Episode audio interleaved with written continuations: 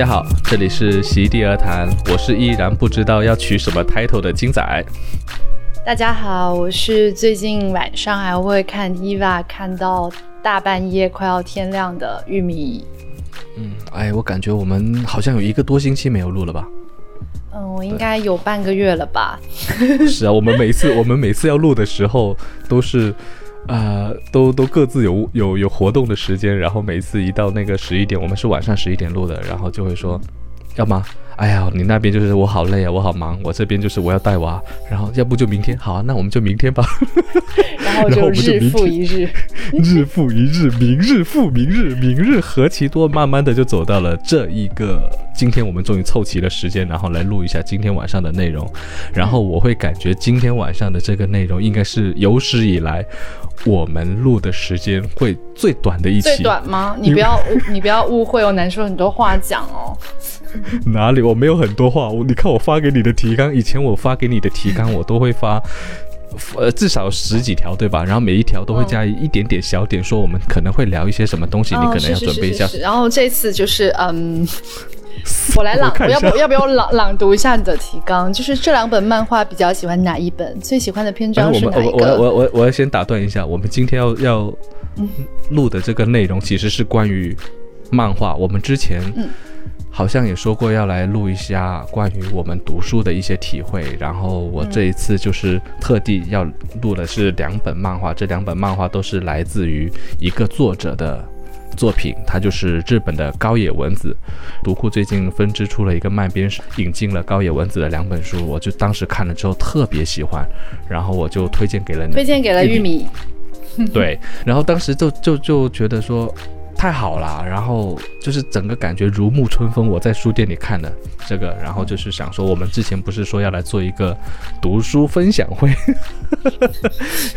然后然后就 其实我之前也有在想，我们虽然说没有什么干货，但其实我们也是可以分享。就之前听那个大内密谈那个郭晓涵就说，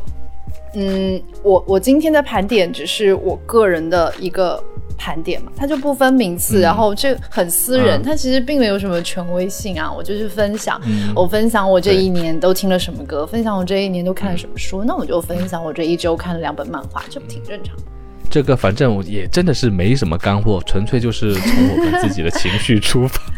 我觉得我我们我们就好像就好像我们听歌一样，就听歌我们会有从我们情绪出发的地方。因为我实在是分辨不，虽然我听歌也算是二十几年应该有了，但是我实在分辨不出说，哎呀，他爵士用的这一个节奏到底好在哪里，或者是说，呃，这个电子音乐用的这一个声效。到底屌在哪里？这些我都不知道，但是我一听，然后最后就是好听，这个都好看，好听。这本漫画好看，画的精彩。今天，对，今天晚上我们要分享的这两本漫画就是好看。好了，我们的节目结束了，拜拜。好啦，说一下这两本呐，就是其实我们我跟金仔都其实会看漫画的，就虽然没有金仔那么资深，但是我就是从小都是看漫画的啦。我们以前都在一个漫画编辑部工作，所以我们都是漫画从业难免难免中二，难免中二，对对。但是看漫画现在已经不再是一个呃小孩子的东西了，在我们以前我们会认为说。漫画就是给小孩子看的东西，但是其实漫画就跟小说一样，它有很多的表现形式，然后有很多的年龄阶层的。其实就有些我们以前小时候看的漫画，比如说哆啦 A 梦啊、七龙珠啊等等的这些东西，的确它是在少年 Jump，然后给小学生看的，然后它面向的受众也是小学生、初中生，包括海贼王这些都是。但是在于这些漫画之外。呃，他们当然，他们当然有一些很有给成年人看，也是有成年人可以得到的一些乐趣了。但是，的确，它的受众是还是年龄偏小的。我们在那个时候年龄偏小的时候，最能感受到这些漫画的趣味，因为它直接热血，情节曲折，然后都给我们很直观的感受。但是到了我们这种大成年人再来去看。比如说《海贼王》《七龙珠》这些东西的时候，我觉得我们就会少了一点小孩子的那种新奇感或者好奇、兴奋。对，而且好奇会少了一点。我会看，但是没那么兴奋，那有点像对茶余饭后看一下。但有呃成年人的话，就会看一些稍微深刻和稍微细腻一点的，就会往那一想。我不是说今天的两本漫画，像那个《夏目友人帐》，我觉得也还挺成年人的，就小孩子肯定不会觉得《夏目友人帐》多好看。就肯定是他比较大人的一个比较细腻的东西。夏目友人帐，我觉得他还是更年轻一点，因为我们现在都已经三十多岁了，三十多岁的时候再回过头来看，没有，我是的确 说三十多岁的，因为我我对于夏目友人帐，因为我本身我也是绿川星的粉丝。就是绿川星，他的每一本漫画我都会去看，然后尤其是在我非常中二的年纪，就是高中到大学的这段时间，我那时候也是洛洛的粉丝嘛。我最早知道绿川星也是因为洛洛会推荐，洛洛是一个小说家哈，然后会推荐他，因为洛洛的小说跟他的绿川星有一些异曲同工之妙，就是他们会在很纤细的地方做一些描绘，是，然后。对，就很少女啊，就是那种少女气息，这种纤细的，对，少女气息会非常清新。然后夏目友人帐到现在也还是非常的动人，但是它还是有一种少女式的，对，还是有少女，但是它有一种少女。你这么区分也的确是，嗯，它的确是有一点少女。对，就如果如果是是我我反正就是我们每次我们看漫画都是会有，就跟我们看任何一个文学作品或者是看艺术作品。一样的，就是我们在每一个年龄会对每一个漫画特别感兴趣。嗯，啊，那我小时候我可能就是热少年热血漫画，我到大学的初大学的时候我就特别喜欢《雨海野青花》，就是《蜂蜜与四叶草》的作者，他的作品。对，还有绿川星的任何作品，然后也有一些小众的，就是比如说像，你先说完吧，你先把你的历程说。对，我可以把历程说完，然后到了那个我毕。就是大学毕业之后开始工作的时候，我又发现了一个我特别喜欢的作者，就是浅野一二零。他的我知道他，但是他的作品很少哎。他很多，我告诉你，我他的任何我就只看过那个青春布拉布拉布拉。你知道我说的那个青春布拉布拉吧？啊，他只有两本吧？他这个是上下的那个。对对对对对，我只看了那一册，我也很喜欢。他也非常有好多的。对，它是很沉闷的漫画的，它有好多的那个短片啊，然后长篇，现在还有晚安布布，然后它现在正在连载的还有恶魔的破坏，我这些都还有一直在。我在多抓鱼有看到哎，那我要不要来补一补啊？就觉得它还挺精彩的，但有点我有点灰暗，就是有点成年人的那种无奈。他就是有点像对我们刚刚工作的时候的那一种疲累啊，然后就是感觉是说，哎呀。有点沮丧，但是它其实是丧中带一点阳上扬的感觉的东西。你，我推荐你其实可以去看一下《索拉宁》。索拉宁，你可不可以把我刚刚说的那个名字补齐啊？这样子大家要搜也看一下。青，那个你应该是错位的青春吧？哦，错位的青春，对对对，没错没错。对，反正就他就是在讲那个什么。一个被被霸凌的男生，然后跟一个有点有点闷骚的女生，然后他们在乱搞的故事。是是是是，我就只干过这个。就反正反正就是就是那种青春疼痛疼痛的感觉的东西。是的。但是他他告诉你哦，这一部我当时还在想说应该不会被拍成电影吧？谁知道已经拍成的电影了，准备在近期日本上映了。对对对，你到时候可以期待一下。高的在豆瓣上。你可以去，我是特别推荐你，如果是前野一二零的入门的话，那你要去看一下 Solanin。嗯，就是 S O L A N I。对，Sola 就是天空的意思。嗯，豆瓣评分八点九。哦，不对，我看了，我看了它两套，一套是那个世界末日与黎明前，然后一套是错位的青春。对，你其实应该看的是，你可以去看一下他的电影版，电影版是宫崎葵演的。我当时我第一次知道前野一二零是在那个，就是我因为那时候很喜欢宫崎葵，然后他又出了这部电影，就去看了，觉得很感动，然后就去发现他还是漫画改编的。然后我我有一个朋友是前野一二零的忠实粉丝，他就跟我说前野一二零的东西很好看。他的那个宫崎葵演的那个叫做《乐与怒》，乐与怒。哦，乐与乐其实应该听过的，对，但是那个乐应该是音乐的乐，他的应应该是粤语录。反正她就是在讲她的男朋友是一个，对，她的男朋友是一个乐队的主唱，然后呃，反正是主主乐队的，然后就是徘徊在人生之中去选择，到底是要继续搞乐队啊，还是要继续去工作等等。后来她的这个男朋友。就大概想通了某些东西之后，他就有点类似于自杀的倾向，然后就被车撞死了。然后接下来宫崎葵就继承她男朋友的那个心愿吧，她就跟她的那些 band 友，就是那个乐队的成员，然后一起去把她最后的一场音乐会给搞起来。然后对，还挺萌芽的，就是就感觉这个故事就是那种对对对对，对，而且是真的蛮好看的。对，小说、呃呃，漫画、漫漫画还有电影都很好看。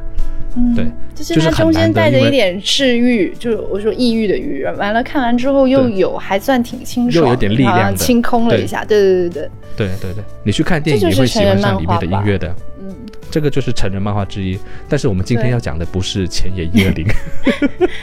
哦，你继续说嘛？你刚刚再回到你刚刚说你的那个读漫画的一个简单的哦，对我就是说，对，在回来的时候，就是我我差不多我们读到了那个我毕业之后的工作那一段时间，然后就会喜欢看前野一二零，然后到后来的时候在看的时候，我就开始不满足于说，因为我前面看的这些东西都是会比较。刺激一点的，或者是说他会在某一个方面比较跳跃、蹦动的活动的一点的，然后差不多到我现在这个岁数的时候，就是比如说看到我就会喜欢一些比较隽永一点的东西，带有一点文学性的东西，但不是说前面的东前面的漫画没有文学性，前一二零也是很有文学性的，只是说我那天在书店里，我然后我就翻到了我在书店里翻到了那个读库出的这一本。高高野文子引进了高野文子的这两本漫画的时候，这一本其中叫做《一根棒》，然后我就翻到了第一篇。我在书店翻到第一篇的时候，我就在想，哇，这就是我这几年来看到的，让我一下子就喜，因为我很久对漫画没有那种一下子就喜欢上的感觉。但是这一本的第一篇，对，所以我就回来就推荐给你嘛，我就说，你一定要去看一看。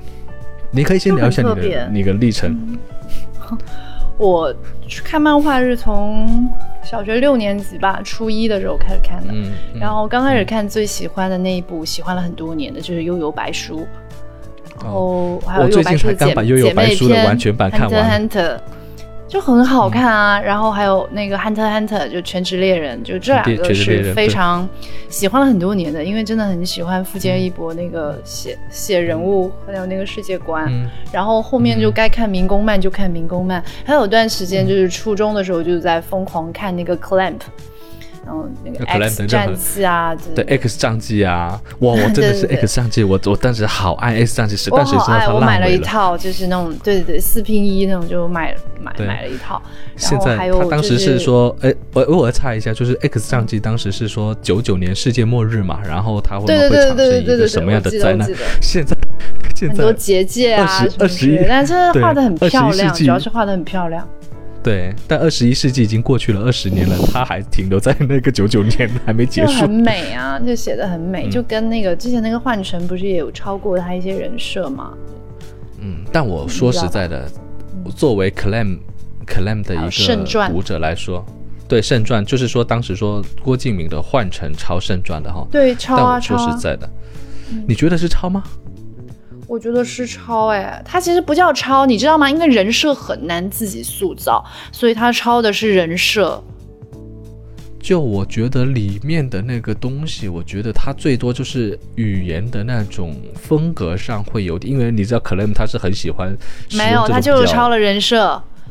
就是有两个，我记得很，我印象很深，就是他那个男主角叫什么樱空室，然后不是还有他哥哥吗？樱空室，他那两个人物就是抄的那个圣传里面有两个羁绊的人的那个，连台词都很一样。所以当时看的时候，我当时其实还挺开心的，你知道吗？因为我发现我发现了一个人抄袭了我喜欢的漫画的那个人设，我就很。沾沾自喜，因为小朋友们都还没有看，只看了《幻城》，然后很迷恋《幻城》，只有我觉得自己是上帝之眼，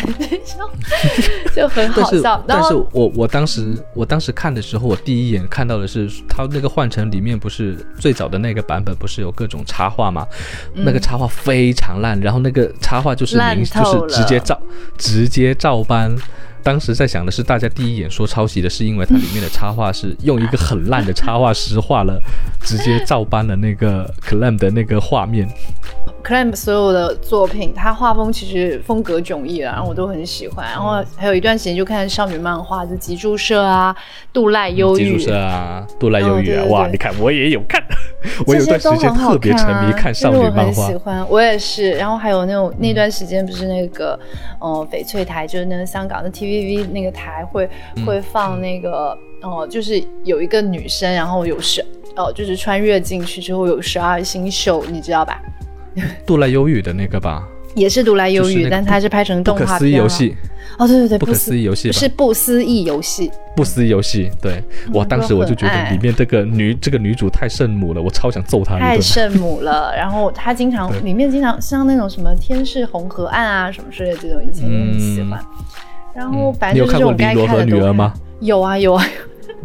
我告诉你一个可怕的事实，它里面的设定。女儿现在还在连载。我操，真的吗？真的，他到现在还在连载，可怕吧？还有什么苍苍之封印？你有看过吗？苍之封印是那个什么小圆什么子的那个？我觉得也很好看。苍之封印，就它里面的人设。苍之封印我有翻过，但我忘记剧情了。嗯，就是里面有点 A 啦，就是它是我就是启蒙。这里面有点 A，然后画一些女生的形体啊，什么的都挺漂亮的。然后也有，就像那个十二星宿那个就不思议游戏，它里面也有一些色情画面啊。还好吧，他这个对我来说都是 sub sub 衰了。那时候还没有看黄漫呢，但是就觉得很美。我黄漫，我告诉你，我我从我从小学六年级我就看看看到黄漫了。我看的第一部黄漫就是我一个朋友给我的，他当时那个封面写着是说恋爱新世纪，但是它其实里面是夫妻新生活。哦，那你能找到也还不错。他到现在还在连载，我告诉你，二十年还在连载。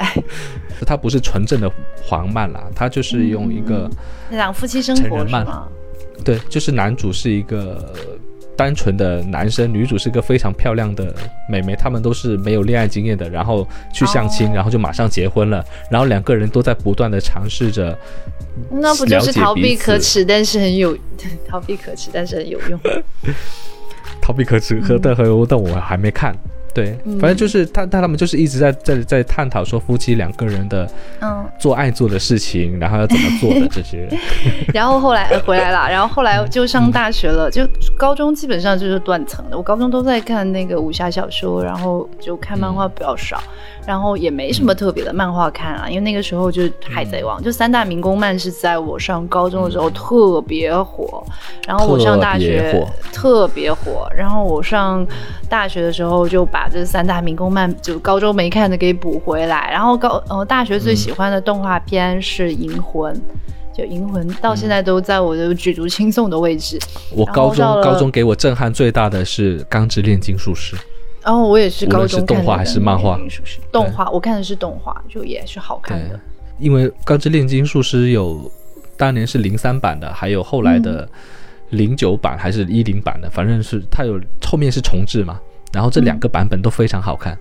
嗯，就很好看，就还挺精彩的。但我其实到现在都没有看其他。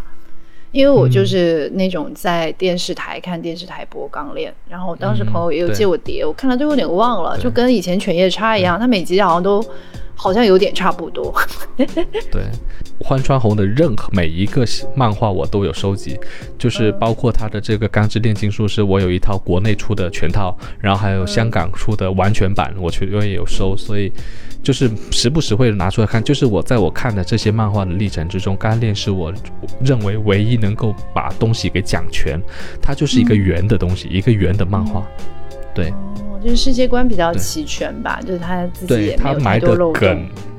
是没有漏洞，而且他的埋的梗，所有的人设，所有的设定，他都非常的遵循在一个圆的基准之上，就是在其他的连载漫画很难实现的。你甚至就会想说，他可能在画第一回的时候，他已经把几百回之后要出现的任何东西都就是金庸吧，就是 漫画界的金庸吧。金庸其实他还是很多时候是也是边写边想的，他是边写边想，但他也挺圆的。嗯，只能是说他自己没有，没有像那个南派三叔一样扯的步太大，最后扯到自己都圆不回来那种。嗯，是，对，然后大学毕业就大学就银银魂呐，就银魂到现在我都很舍不得看最后那几集啊，到现在都不知道是怎么样，就觉得每一集就是那种又好笑又好哭，然后几乎每一集 就挺经典的，就是一个大叔，然后几个废柴，对，然后就觉得几个废柴怎么会有这么多感人的事情呢？就挺爱的。然后大学毕业就已经在。在从事跟漫画相关的东西就开始挺讨厌的，然后就我就 那个时候越接近他你就越 是的，是这样的，就好像现在我都不想用我们的音乐 A P P，然后我就看一些那时候就看成人漫画比较多了，还有藤原勋呐之类的那种，你知道吧？就藤原勋他有什么漫画来着？我忘了他那个，但我就记得里面的一些故事，包括里面有一篇专门讲乌鸦的什么之类的，我都挺喜欢的。好像毕业之后还看过有一个印象最深的，就是那个。Monster Monster 的那个，就是你也给我推荐过《比利蝙蝠》。普普普普泽之树。普叶子普泽之树。普泽之树就是我心中的神。对对对，真的是大神级别，就是还有《二十一世纪少年》，我就感觉看完他这几部《比利蝙蝠》是你推荐给我的，然后你那个时候是借了我几本漫画，然后我看完之后我就找不到地方看，然后他好像也在连载吧，就对，太精彩了。我已经完结了。你知道我我现在把二十世纪少年怪物还有那个比利蝙蝠都集全了，我现在就只差一套那个他就是翻就是翻至手冢治虫的那个铁臂阿童木的那个哦，那个我没看。啊，普鲁托普鲁托那个是非常好看的普鲁托冥王，对，特别推荐你你其实可以去拿去看一下。是一个编剧，就编剧太迷人了，我就感觉他好像也不用画的多漂亮，但。就是剧情实在太精彩。他其实，他其实他的漫画是跟他的编辑一起合作出来的。编辑主要他也负责他的编剧，因为以前开始浦泽直树在画的时候，跟长崎相志就是他的编辑嘛，然后他们就一起合作。后来这个编辑就出来了，然后跟他组队，就一直给他做那个剧情的润色等等。所以他后面的几部比较精彩的都是有长崎上志的参与的，比如说那个二十世纪上，对，就是编辑做到最后能够成为队友，他们也算是比较。少见的一个一一个一个组合了。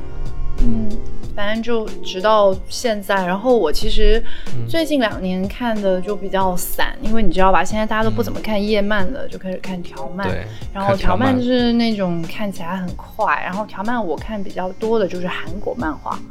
就比如像赵石，还有赵石，他会画一些幽默的那些幽默的，然后他也有一些奇奇怪怪的，就是莫名其妙的漫画，我也挺喜欢。有一个好像是叫月球什么之旅什么之类的，哦，那个也很精彩，就挺好看的。然后。然后就会腾讯动漫就还有一些不错的，比如说《西行记》啊，就我现在看比较多的就是这些。然后我最近是下载了 B 站，然后我就呃那个哔哩哔哩漫画，然后在哔哩哔哩漫画上，我最近在看的是那个《咒术回战》，还有那个。伊娃在复习伊娃，就这些。然后平时那些漫画就那样吧，就有些绘本也会看，然后有一些散的，就可能别人现在这现在太发达了，大家就随便几页往那个网上一发，你也就看完了。对啊，都因为以前漫画出的非常多，不可能一个小孩就可以拥有所有的漫画，而且以前我们的漫画都是都不像现在都是有那个手机啊，有什么各种渠道可以有的，你甚至都不知道。它什么时候出的？就好像七龙珠哈，我我记得非常清楚的就是七龙珠，呃，有时候我刚好拿到手上的，那时候孙悟空还是小时候，他还在寻找七颗龙珠，然后接下来又去打了打了沙鲁，打完沙鲁之后，我就回过头来看了弗利萨，知道他变成超级赛亚人，反正就是就是因为大家谁手头上有，你就去拿来看，是然后都是东拼西凑一个完整线条，按顺序看完，对啊，然后我中间还买过几本单行本，嗯，对啊。而且现在小朋友就是因为，我觉得这个时代的那个漫画有点，我觉得不像以前那么受欢迎了，就是因为大家呃可选择的渠道多了，就以前我们首先分散的时间很多，在短视频啊，还有一些社交媒体上。对我们童年的时候能够享有这些东西，或者或或者我们会认为漫画就是我们最爱的等等的这些东西，是因为只有这个。我们小时候就看书或者看电视，只有这两种选择。嗯，对，但电视还不能经常看。对，对啊。还挺那好，说回我们今天两本书吧。对，我我们一不小心说到了自己喜欢的东西的时候，就会扯得有点远。以后之后我们可以再继续来就我们喜欢的漫画品味，然后还有喜欢的一些漫画的，还蛮多小众的，其实可以推荐一点小众的漫画。哎，我之前看那个《历史之眼》，是不是也是你推荐？我我觉得很好看啊。对，盐田君，对盐田君，他的最更更出名的应该是《寄生兽》吧？哦，原来《寄生兽》是他画的呀。对啊，寄生兽是他画的。我看了寄生兽，但我不知道作者是谁，因为我看的是动画。然后我发现，对，哦，就是那个历史之眼很精彩，没想到是。对，也很精彩。对，他的他也算是比较严肃派的那个漫画。严肃派，嗯。对对对，然后现在我，但现在但这些东西都是会有一些猎奇的成分在的，但是对。呃，我觉得，因为我自己本身也是会做一些猎奇的故事啊，因为我做漫画脚本的，所以我觉得猎奇故事对我，对，因为，因为它有时候就是靠你一个好玩的创意，你其实就可以把它拓展、发散出来的。但是真正比较难刻画的，对我来说就是日常，你日常要去怎么把它表现出来，这个就是一个非常。见功夫的，所以呢，就是今天我们要哇，我们聊了这么久，终于扯到我们今天要推荐的这两本书。要不你等会儿把前面的剪一剪，但是我又觉得好像也还好吧。也还好，我们继续讲吧。那我们要讲的是这一个，就是我们今天的主题，就是说我们刚才说日常很难画嘛，但是今天我看到的，就是说在高野文子画的这一个一根棒里面，就我就觉得。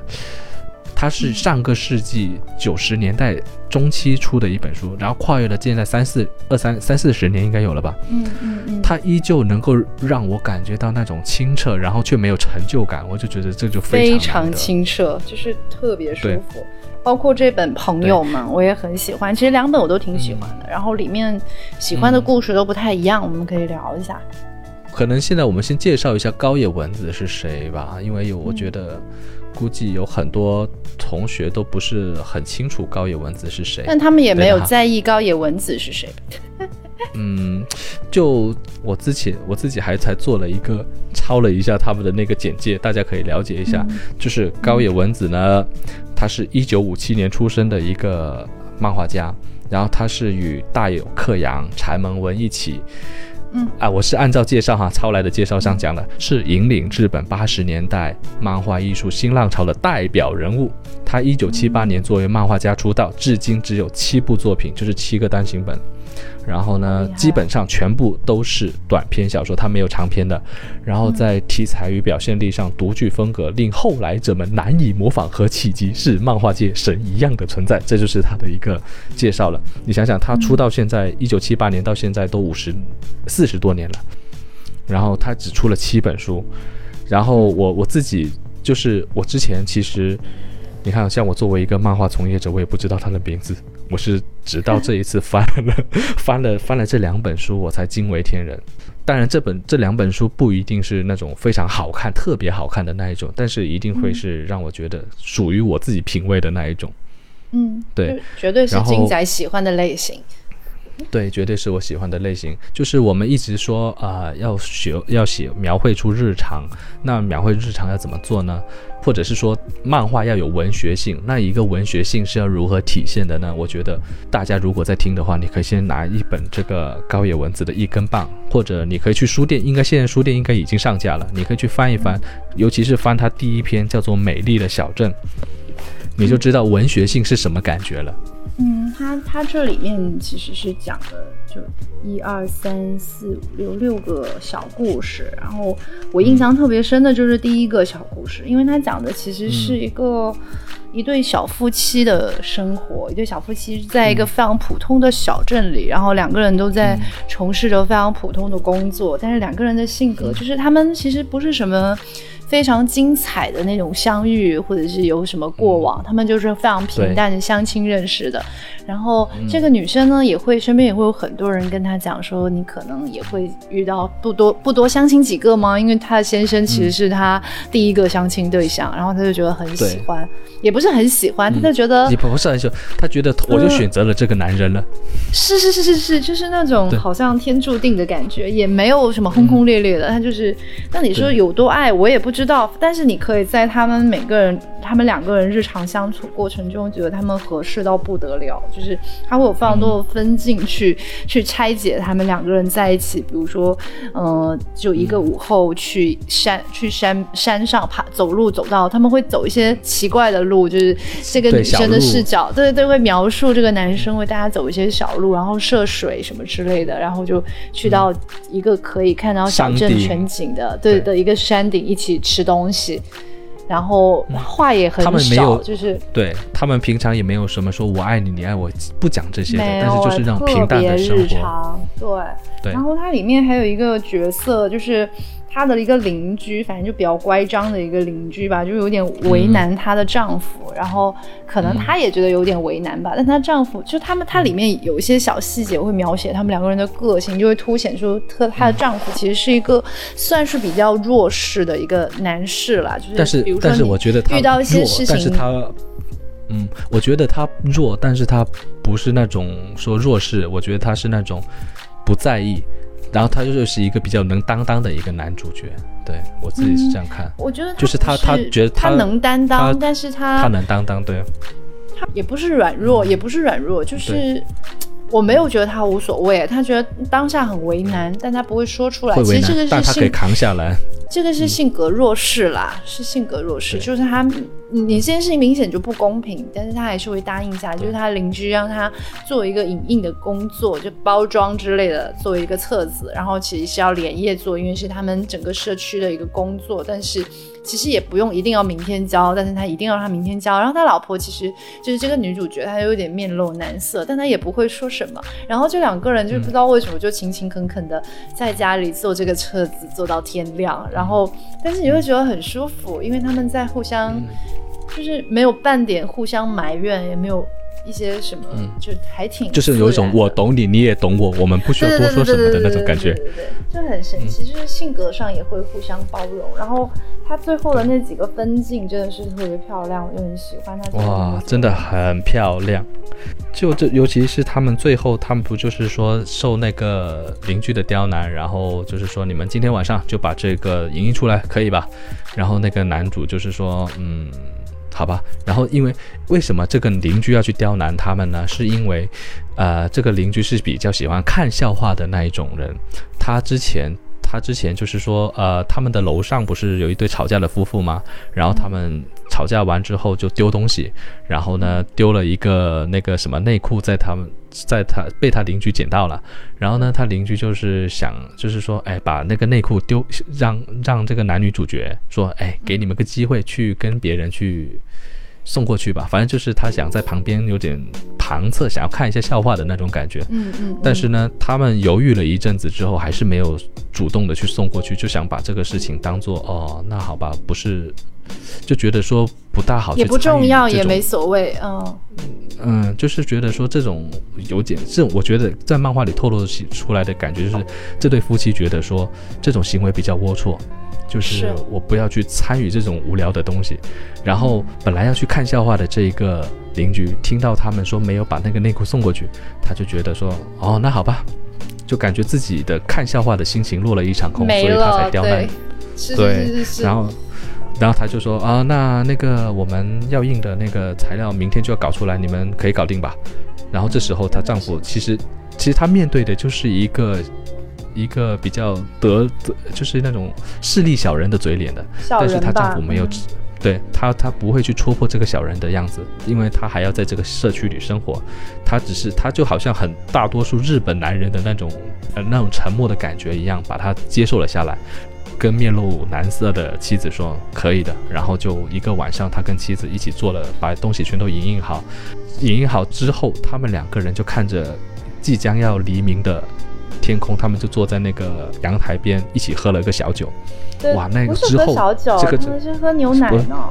喝喝牛奶吧。就是因为已经早上了，就最后这个我已经早上了，对，就是它其实是我可以念一下。他那个画面就还，他主要是我觉得这个老师是分镜画的特别好，就我们我们做过编辑，我们知道他分镜就画的特别好。然后呢，印好最后一张时天已渐亮，然后这个男主叫信雄，他是信雄拿出柜子里的咸饼干，然后扫描去玄关取刚送来的牛奶，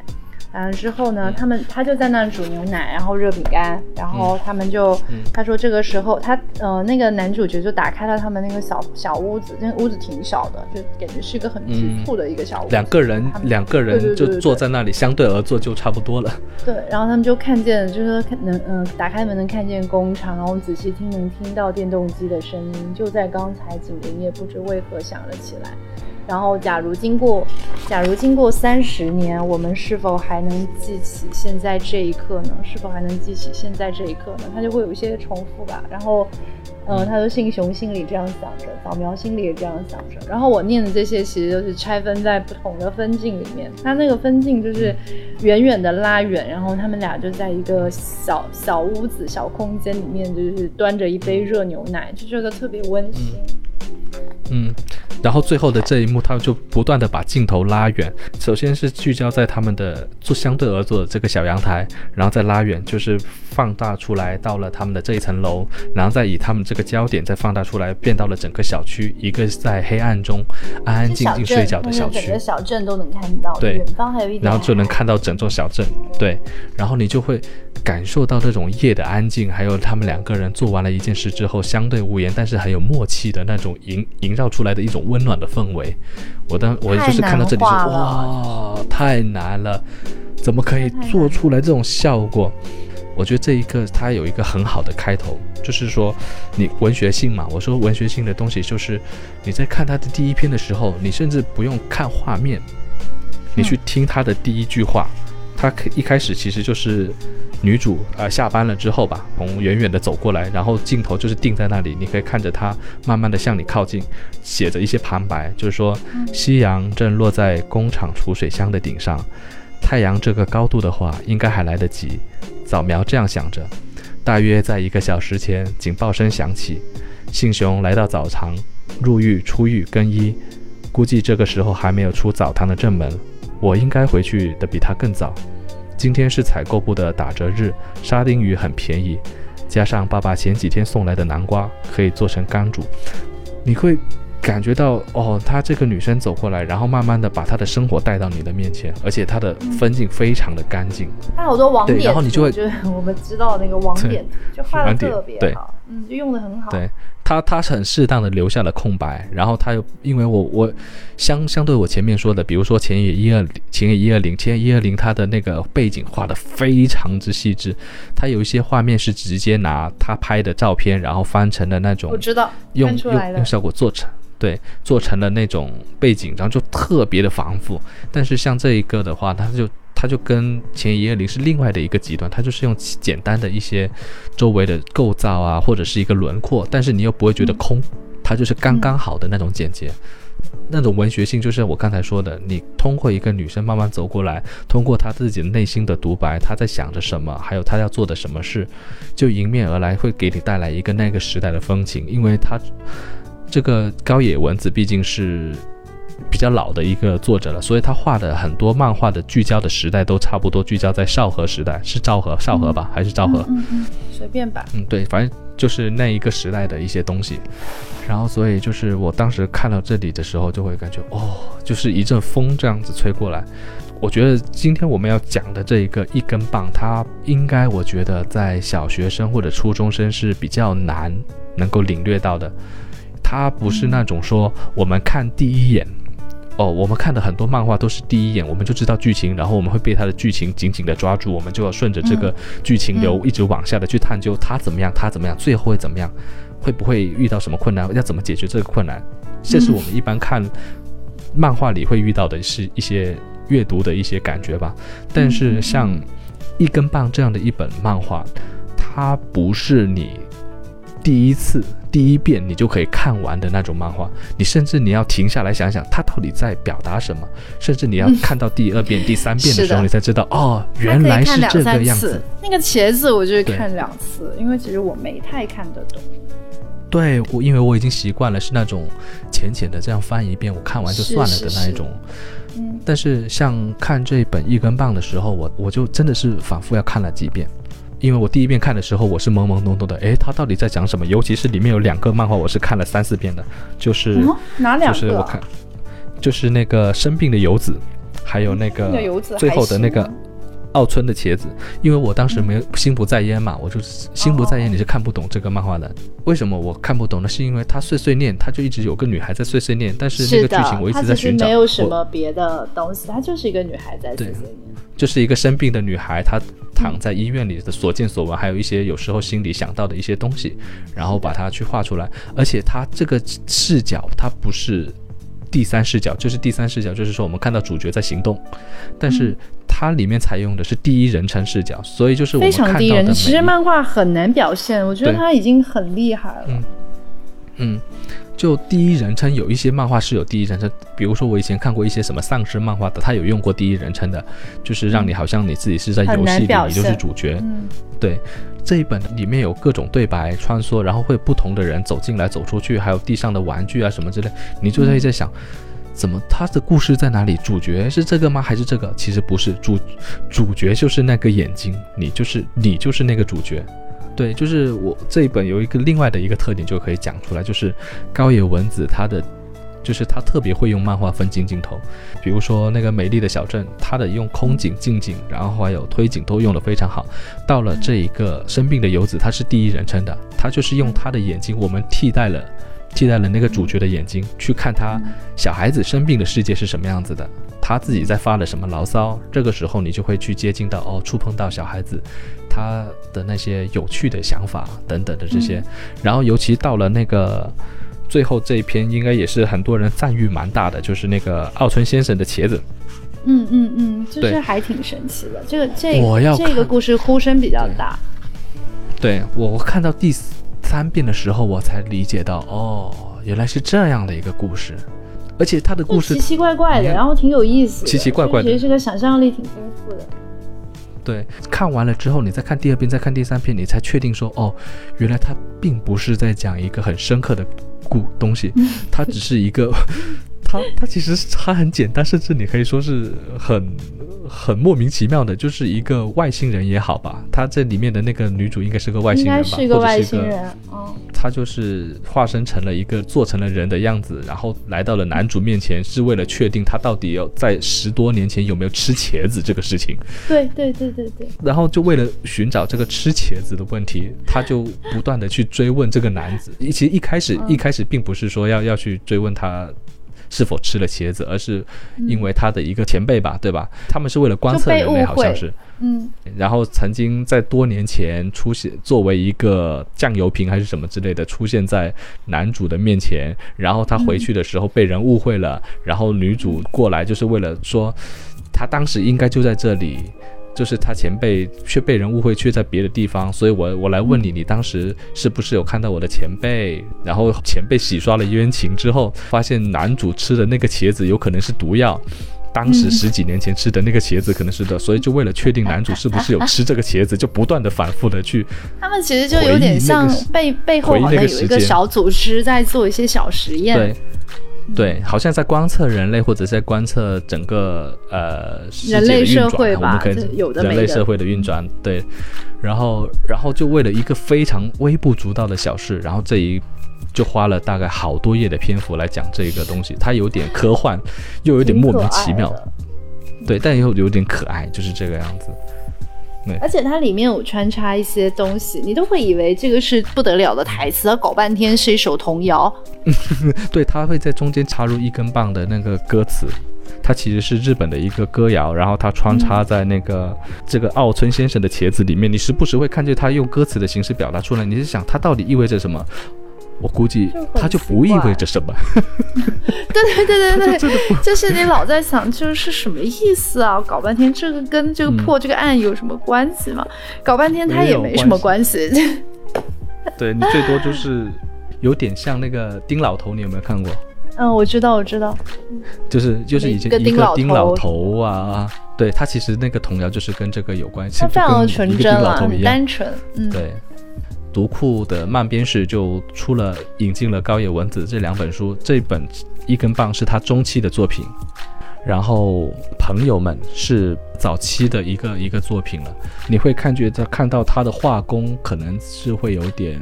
稚嫩，但是在他一直延续下来的，就是你会感觉到这个作者他对于镜头是很有想法的，而且他一直保持着一个很童真的心态，他就好像一个有时候他就是一个纤细的少女，或者是一个很可爱的小女孩，然后他在观察这样的一个世界。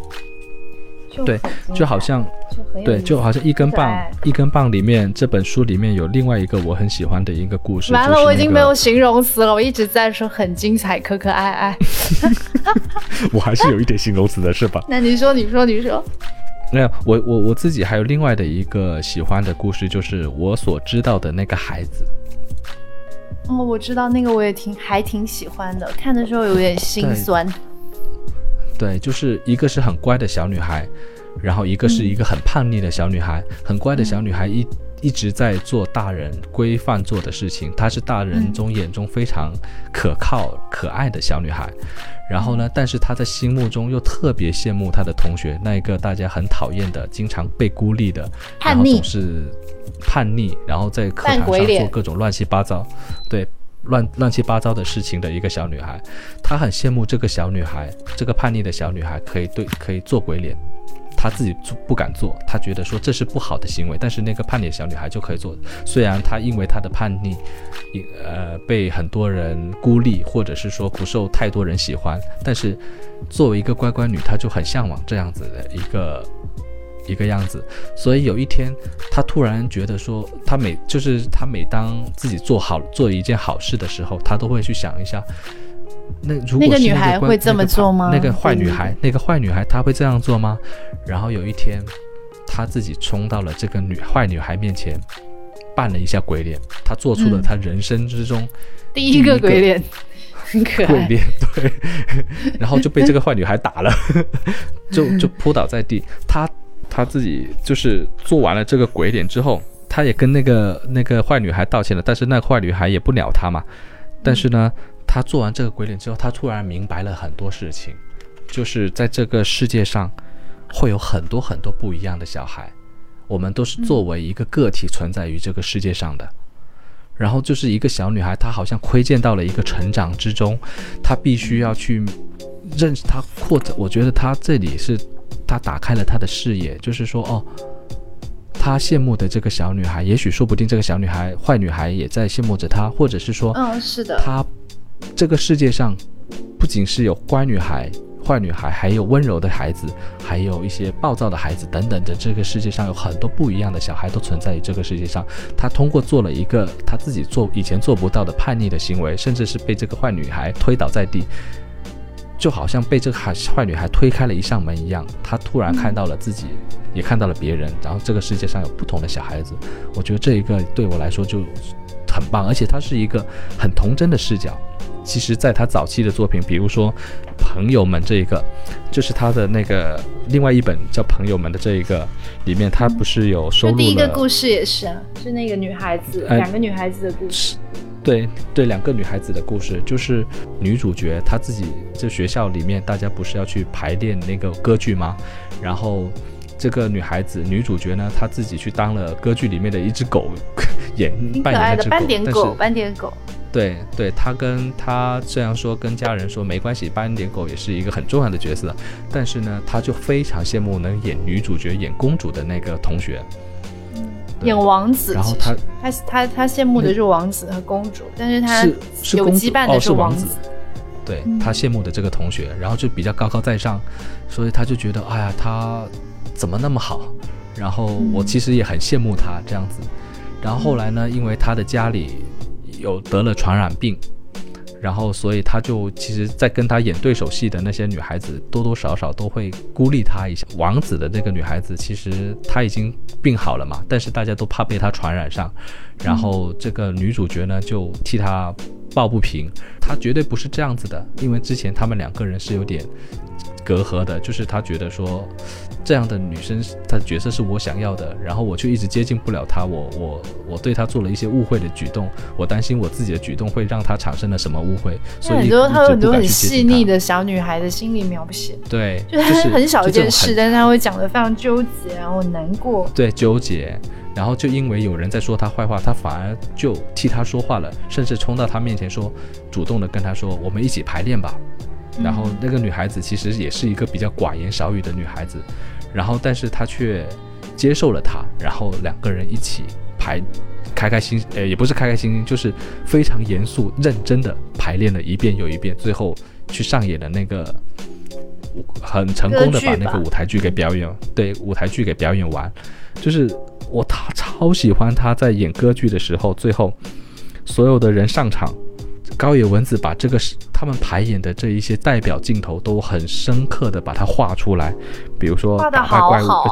好好啊，就是你想想，他其实这个时候的画工其实还不是很很棒，很很深刻，但是他却把那个明暗对比啊，然后也把那个呃舞台的一些剧情啊，还有还有一些他要用意象才能表现出来的东西，全部都表达出来了。最后两个人一起唱歌，唱完歌之后。下面的人欢声笑语的鼓掌，在就是在那个歌声里面，然后下然后有一个一整页的画面，都是下面的人欢声笑语的歌鼓掌，然后旁边切着这个歌剧里面的一首歌的文字，然后就觉得哇，好棒！我好像也沉浸在这个舞台剧里面，就我也很沉浸在这个舞台。它明明就是一个漫画，但是他把舞台感画的非常好。是。我就我在在朋友们这一本书里面，我就特别喜欢这个故事。然后他这里，他这里其实主要有有四个故事，但是其中第一篇大概就两三页，然后最后一篇也就是两三页，主要是中间的。中间那两。他有对，一个是关于日本的朋友，一个是关于美国的朋友。美国的朋友。美国的朋友。对，美国的朋友，他就是在讲少女和少男的遇见，然后两小无猜。嗯。对，最后两个人。偷偷的亲了一下，就是那种不是那种我们认为的激烈的爱情，其实就是小孩子和小孩之间两小无猜，特别对两小无猜。对，男主是一个比较骑着一个搞笑的单车，然后的一个小男孩，然后很多人都在嘲笑他的单车，但是他骑着单车其实是为了给他的叔叔去宣传他的店的一个广告车而已，广告单车而已。对，然后然后这个女孩就一就就一直跟他去说话，最后两个人。反正就是彼此的会帮到了对方，然后这个男孩子好像最后有一个接吻的镜头是吧？有有有，但就也不是那种，就亲一下，这很可爱，不是大特写。然后两个，对两个人就就了解到了彼此，然后又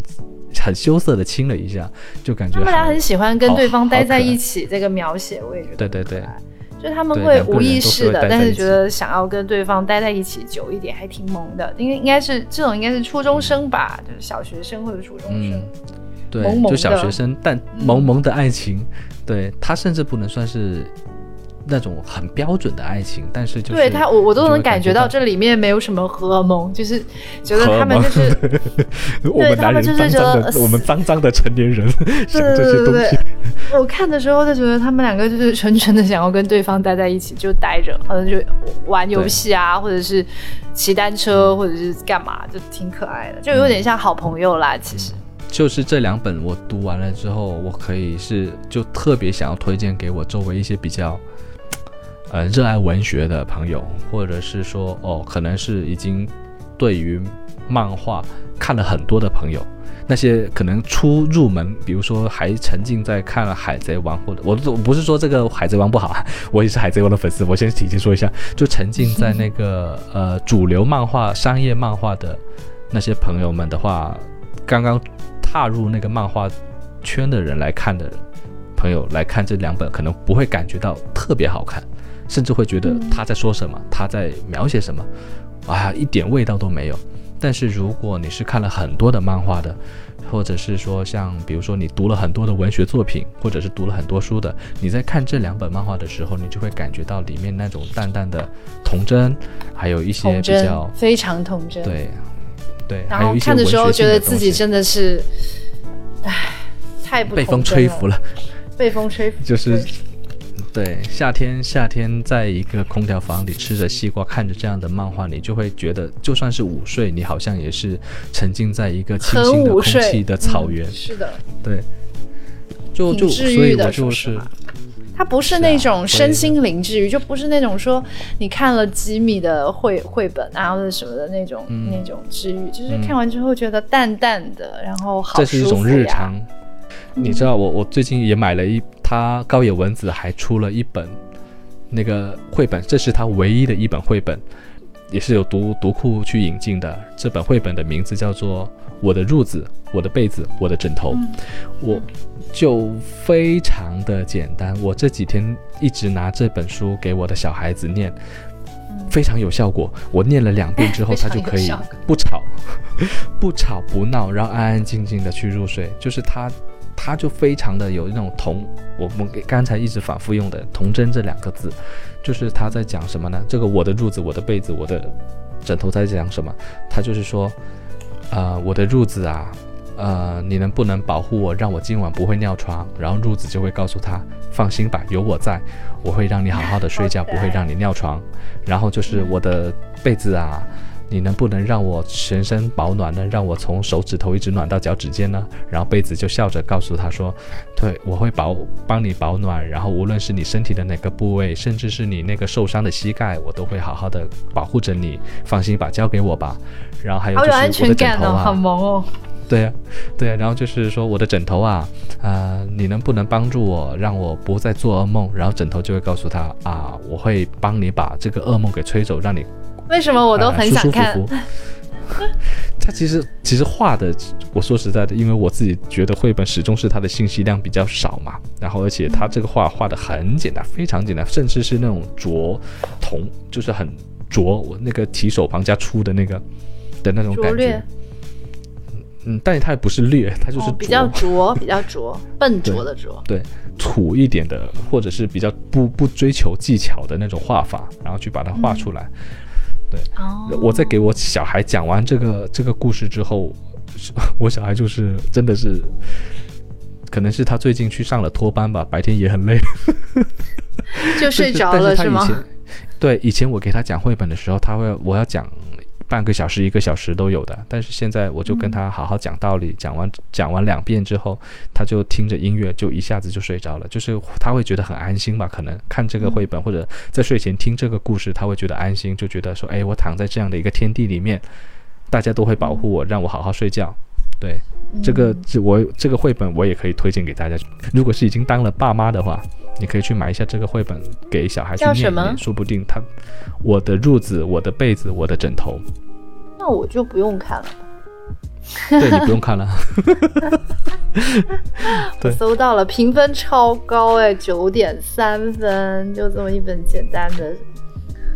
对，就是这么一本简单的绘本，就是你会感觉到高野文子他从一而终到现在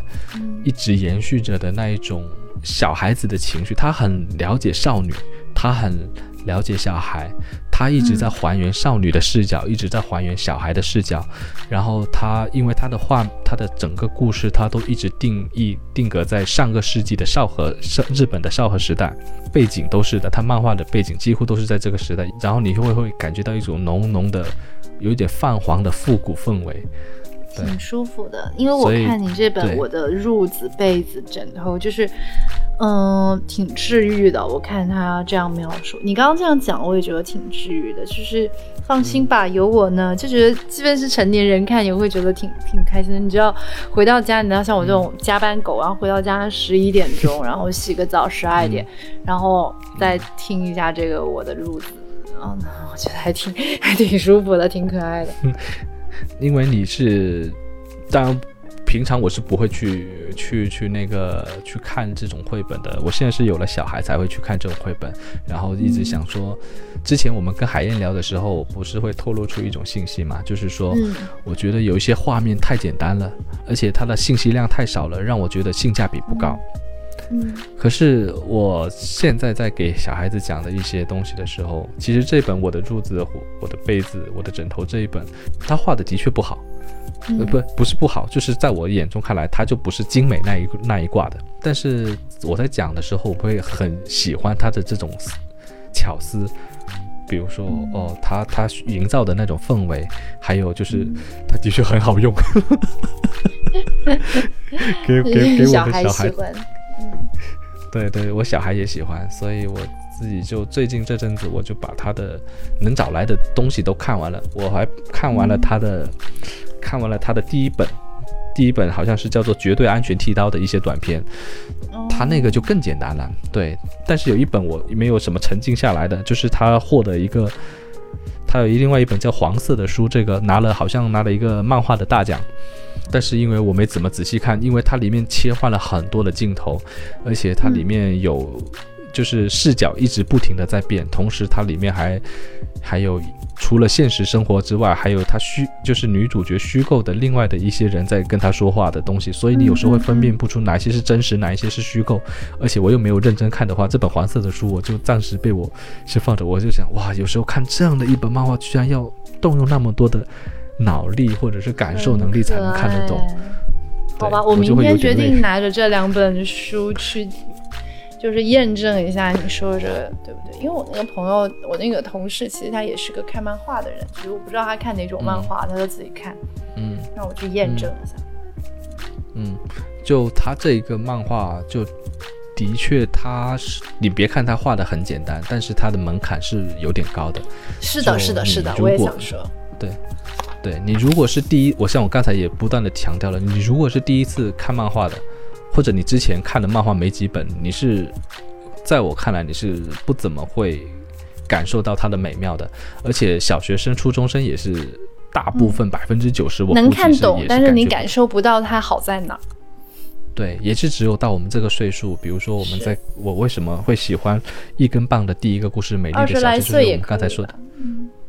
二十来岁，就是你会感觉到出了社会了，你会有更多跟他们。虽然说我们所处的年跟漫画里所处的年代是不一样的，但是我们的共情是可以感受到的。就是他他遇到的，他在那个时他们的夫妻生活，他们的被被某些人的刁难。还有就是他们偶尔想要静下来，去一个高山去俯瞰整个小镇的那种心情，这些都是我们这种成年人或者我们已经繁忙了一整天，有了家庭生活，有了工作生活才能感受到的那种疲惫也好，然后疲惫之中的安稳，或者是说只为求一个晚上的静谧之中的那种温暖也好，这是大概只有我们。三十多岁，二三十岁，对，接近三十岁的人左右才能感受到。很细碎，很美好，就有点像那个《失之愈合》的电影。嗯，是是是，它有一点点这种这种感觉。就你如果因为说实在，我二十多岁的时候我去看那个《失之愈合》的电影的时候，我只会觉得说，好吧，好像有点意思，但是我感觉不到这个意思。就可，但是我我最近我又看了一下《失之愈合》的那个。步履不停啊，还有那个比海更深，然后我就我就就是他们就是简简单单的对话，他甚至没有什么太起伏的东西，他没有一个很强烈的矛盾点的东西，我也看得津津有味了。我就知道，除却一些镜头表现方式可能会比较好，或者叙事表现方式比较好之外，他有很多共感的东西是我们当下这种成年人能够感受到的。对，像少活几年都看不懂。对啊，像高野文子的这两本漫画，它不是少儿漫画，它是成人漫画。你要说它是不是非常经典，或者是呃值得流芳流芳千古的？我觉得倒未必称得上，但是它是一部很好的精品。是的，推荐。嗯，对，推荐。就它它这个让我想起我最近看的另外一个一个一个漫画。我觉得你如果有兴趣，也可以看一下。如果你喜欢看一种比较这种淡淡的故事性又不是很强的，然后但是偶尔会给你透露某一种，呃，那种情绪性的东西，或者是安静一点的东西的话，我可以推荐你去看一下柴崎友香的《写作之人》。哦，好的。对他已经完结了，他没几乎没什，他没有什么故事的，他就是在讲一个白天在在那个哪里当保安的一个大个子。然后他晚他平他他他平常就是当保安嘛，但是他有另外一个身份，就是他是一个作家，他写的一个作品还获得了某个文学奖。他他是一个有社恐的人，他平常最喜欢的事情就是玩一些文字游戏，或者拿出他的一个微型电脑，然后在坐公车或者是在搭地铁的时候，然后敲一敲写一些字。有时候去一个文学酒吧，跟他的一些几个好朋友，然后去做一些文学游戏。就是在讲这样的一个故事，就是这么一个有点社恐，然后但是其实是一个蛮温柔的一个保安，大个子保安，对于写作的一个想法和探究，还有对于生活的感悟，保安日记。什么保安之？他叫写作之人，就是他一每，对他就是在讨讨论一个人去怎么思考写作这件事，又又有点像那个，然后三浦子苑哦，编周记，对，编周记就是他这个风格这一个嘛，对，就是在讲一个一个比较闷骚的人在做一本词典的故事嘛，嗯。的这个小说，然后他也拍成了电影，是那个谁，松田良平去演的，然后就是一个人勤勤恳恳的怎么把这一本词典给编出来的一个工作的故事，所以写作之人其实跟他有点异曲同工的感觉，对，嗯，有意思。所以今，对呀，所以这个就是我今天今天蛮喜欢，为什么喜欢这个？高邮，今天晚上我们一直在讲了，其实有很多的关键词，我觉得如果有听这个播客的朋友，应该都会听到，比如说童真、少女、怀旧，还有安静。对，它也是一个很文艺。安静要靠前一点，静谧。对，对。我当时我就是，对我我我我我很喜欢逛书店，但是我不会在书店里看书，因为。我一直沉，因为我觉得在书店里看书就始终是一个多人的环境，会让我分心，因为我不是那种。而且加上我以前去书店看书的时候，老是担心会被人赶出来，这种童年的阴影。现在其实去书店你可以随便看书，都没有人去赶你啊什么之类的。但是我一直会有这种情绪，所以我在书店一般是很少看书的。我可能会翻一下封面，然后去看一下它的定价，然后去看一看它的广告词、宣传语，然后然后去多抓鱼看看多少钱，然后去一些电商看多少钱。但基本上我会我但我会看一下有没有我感兴趣的东西嘛，像这本。高野文子的一根棒，我就是在那个书店里翻了第一页，我就把第一个故事看完了，然后我心里第一个念头是我要它。就是 对，然后我就之人的心灵。我们我们说，因为漫画日本的漫画有很多很多很多，毕竟它发展了方向，还有很多类型方向，不不仅仅就是说我们看到的热血漫、少女漫。然后或者是一些成人漫，成人漫不是那种，不仅仅也就局限在那种血腥、暴力、色情，对对对，它还有这种，它不不给你太刺激的调料，它也不给你什么冲突的剧情，但是清汤吧，紫菜蛋花汤，紫菜蛋花汤，对我小葱拌豆腐的那一种，可是你就是会觉得说，哎，对，就是这么好看。对我觉得这个不过不过，如果是听了之后觉得有兴趣的人的话，我建议你最好最好还是去书店先翻一下，因为它未必适合你。我们打的这个是超大的广告，但是还是因为它真的不是那么。不是真的喜欢才推荐，才说想聊一下了。但是其实这个分类，它这个分类其实这个漫画内容啊，这个风格分类，说实话挺小众的，在至少在中国也挺小众的。所以我还挺喜欢这个读库的这个漫编式的，就说明他们还是有实力还有魄力去引进这些东西。但其实说实话，你说它好不好卖，它能够卖成怎么样，真的全靠营销了，真的。我们今天也不是被打广告了，我们并没有被安利。对，就是就是我，因为现在图书市场是真的蛮不好的，而且尤其是这种书，尤其是漫画这种东西，其实我们是做漫画的，我们都知道它是小众之后再小众的，而且尤其是没有名的漫画，虽然高野文子可能在日本是非常殿堂级的一个作者，但是在国内它真的是非常小众的一个。一个一个作家，所以像读库，它成立了漫编室，其实它就是像想要引进更多好玩的、好看的、比较值得入手的漫画给大家看，就是让大家能够看到有更多面的东西。我觉得这这个其实相对于畅销来说，它其实更，我觉得更像是一种日行以上的行为，因为真的这种漫画在国国国内的那种销售，其实还是比较我不是很乐观的。嗯，对，而且但我可以顺便说一下。读库这一次出的先先行出的慢编式出的五本书哈，我大致都翻了。比如说精明的海龟线我也有了，海龟线，然后还有，对那个那个精明的海龟线怎么说呢？它的分镜做的就是简直就是太棒了。就我我买过 精明的所有的精仔，对，就是精敏的所有的漫画我都有，但是他的故事就是比较一般了，所以他的评价应该不会太高。就是你如果是从画面或者是从分镜角度来说的话，它的分镜真的做得非常好，但是从故事角度来说，它就是一个正常的环保向的一个奇幻故事吧。嗯，当时你给我推荐过，我看了简介之后没有买。嗯，然后还有就是另外一个梦运。对梦晕的时候，我觉得这个他是这个作者已经去世了，他生病去世的。这个是他在讲梦里的梦里的梦里的故事，他有很多意象的东西，我觉得很好看，很好看。对，可以推荐你去看一下。但我唯一不接受的就是另外一个作者，我忘记叫什么名。他们读过麦别史出的五本书之中的有一本是以卡夫卡作为主题的一个漫画，那个东西就艺术，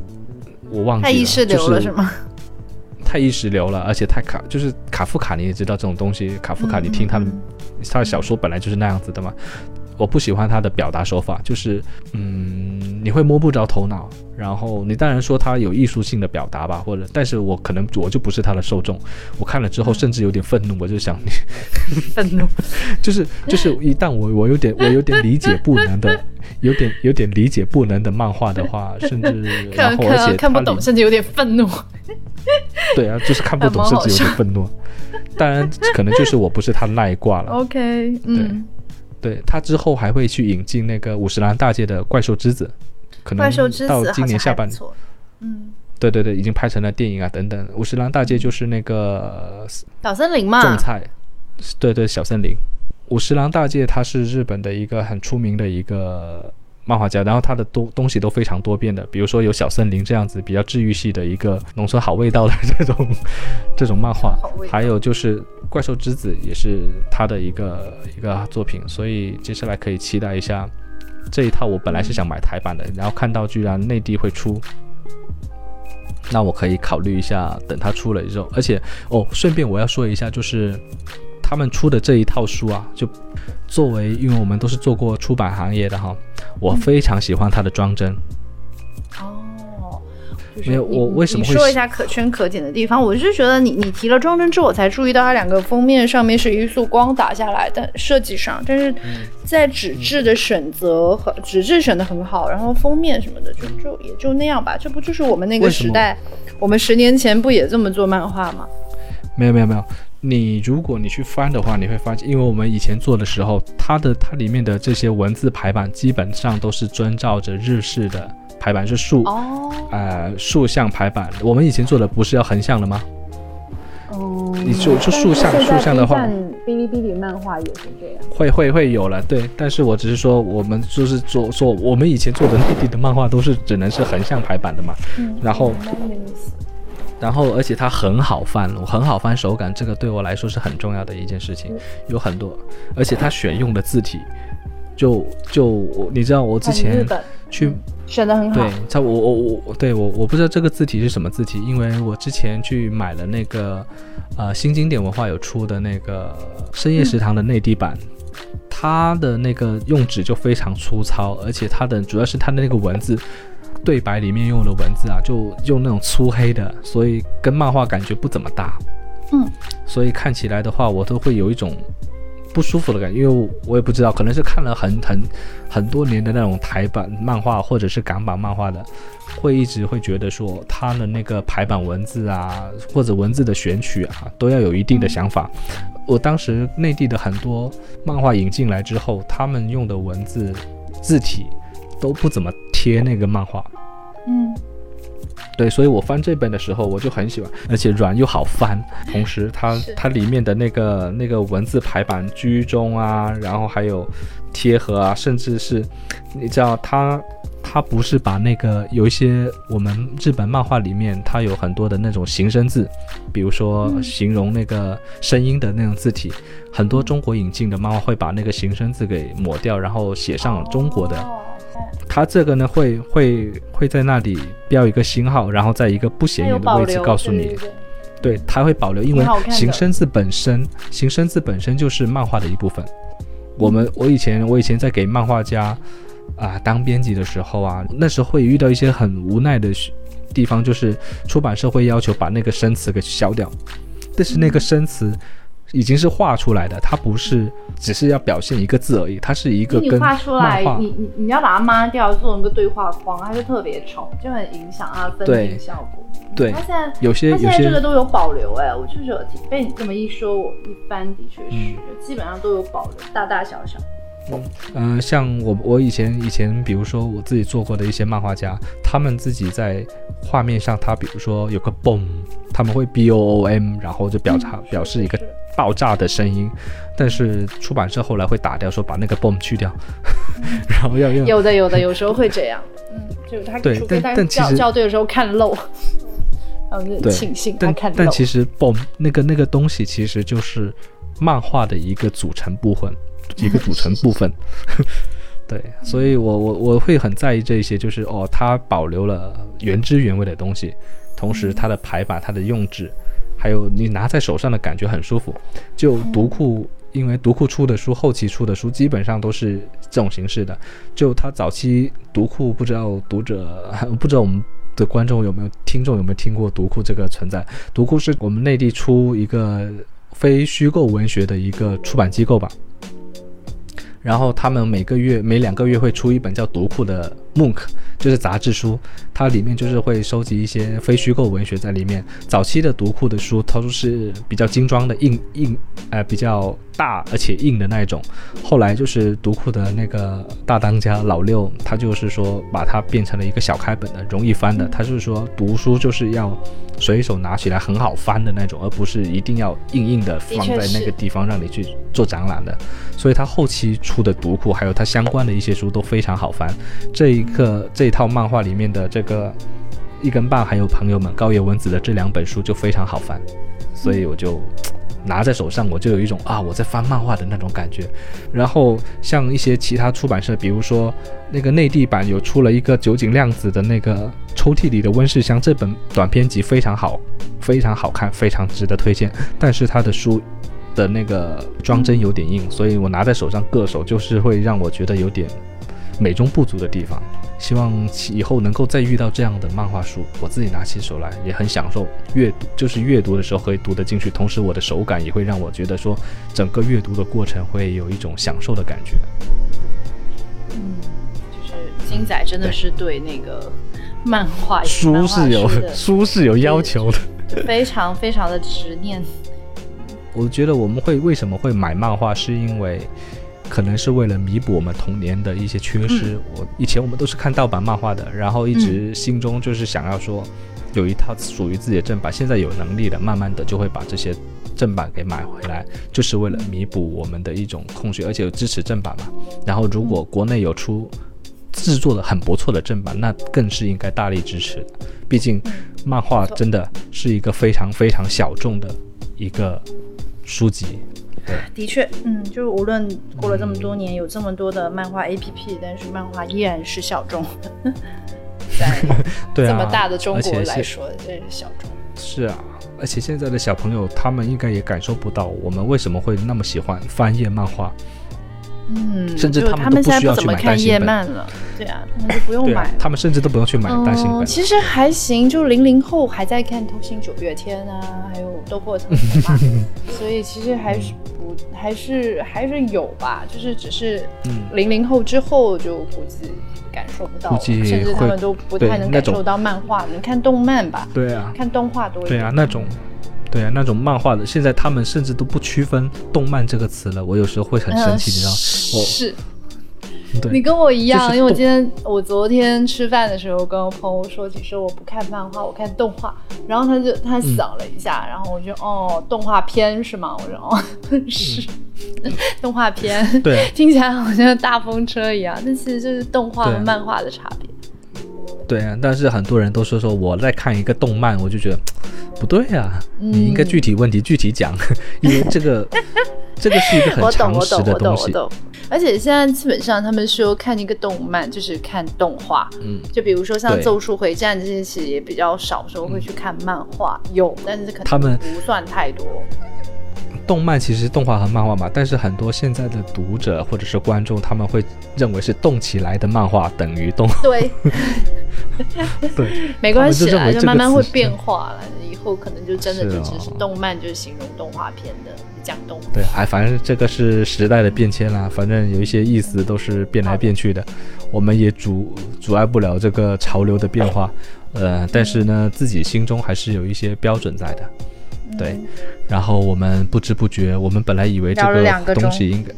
已经一点了，我还没有 洗头洗澡，我要去洗头洗澡，我要去睡觉了。对，那好了，那希望大家能够继续喜欢漫画，然后也希望说我们这一期的推荐能够让你让各位听众能够得到更多的一些不一样的视角和收获。对，嗯，好了，就这样，谢谢大家，嗯，谢谢大家，拜拜，晚安。